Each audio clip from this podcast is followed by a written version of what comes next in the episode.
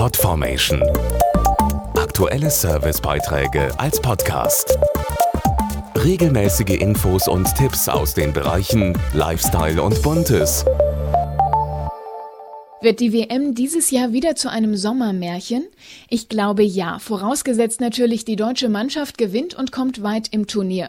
An den Fans liegt es jedenfalls nicht. Hunderttausende sind wieder in den Fanmeilen beim Public Viewing mit dabei. Für die typisch brasilianische Stimmung und viel Rhythmus soll dabei das neue Musikinstrument dieser WM sorgen, die Combinho. Was wäre Brasilien bloß ohne seine Samba-Rhythmen? Und die kommen während der Fußball-WM auch bei uns besonders gut an. Samba-Musik finde ich super, weil die Musik einfach klasse ist, macht gute Laune. Tanzen.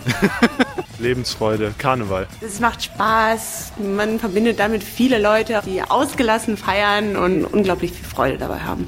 Das dachten sich wohl auch die Erfinder des WM-Instruments Combinho, das mehr Abwechslung bietet als die Vuvuzela. Das schwarz-rot-goldene 4-in-1-Instrument gibt es nur beim Mediamarkt. Es besteht aus einer Trommel,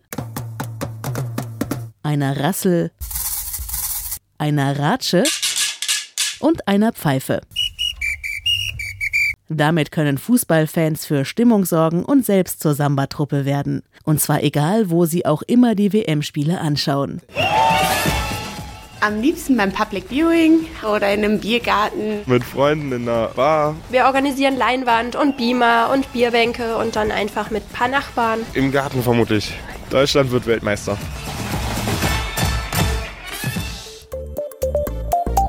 Podformation.de Aktuelle Servicebeiträge als Podcast.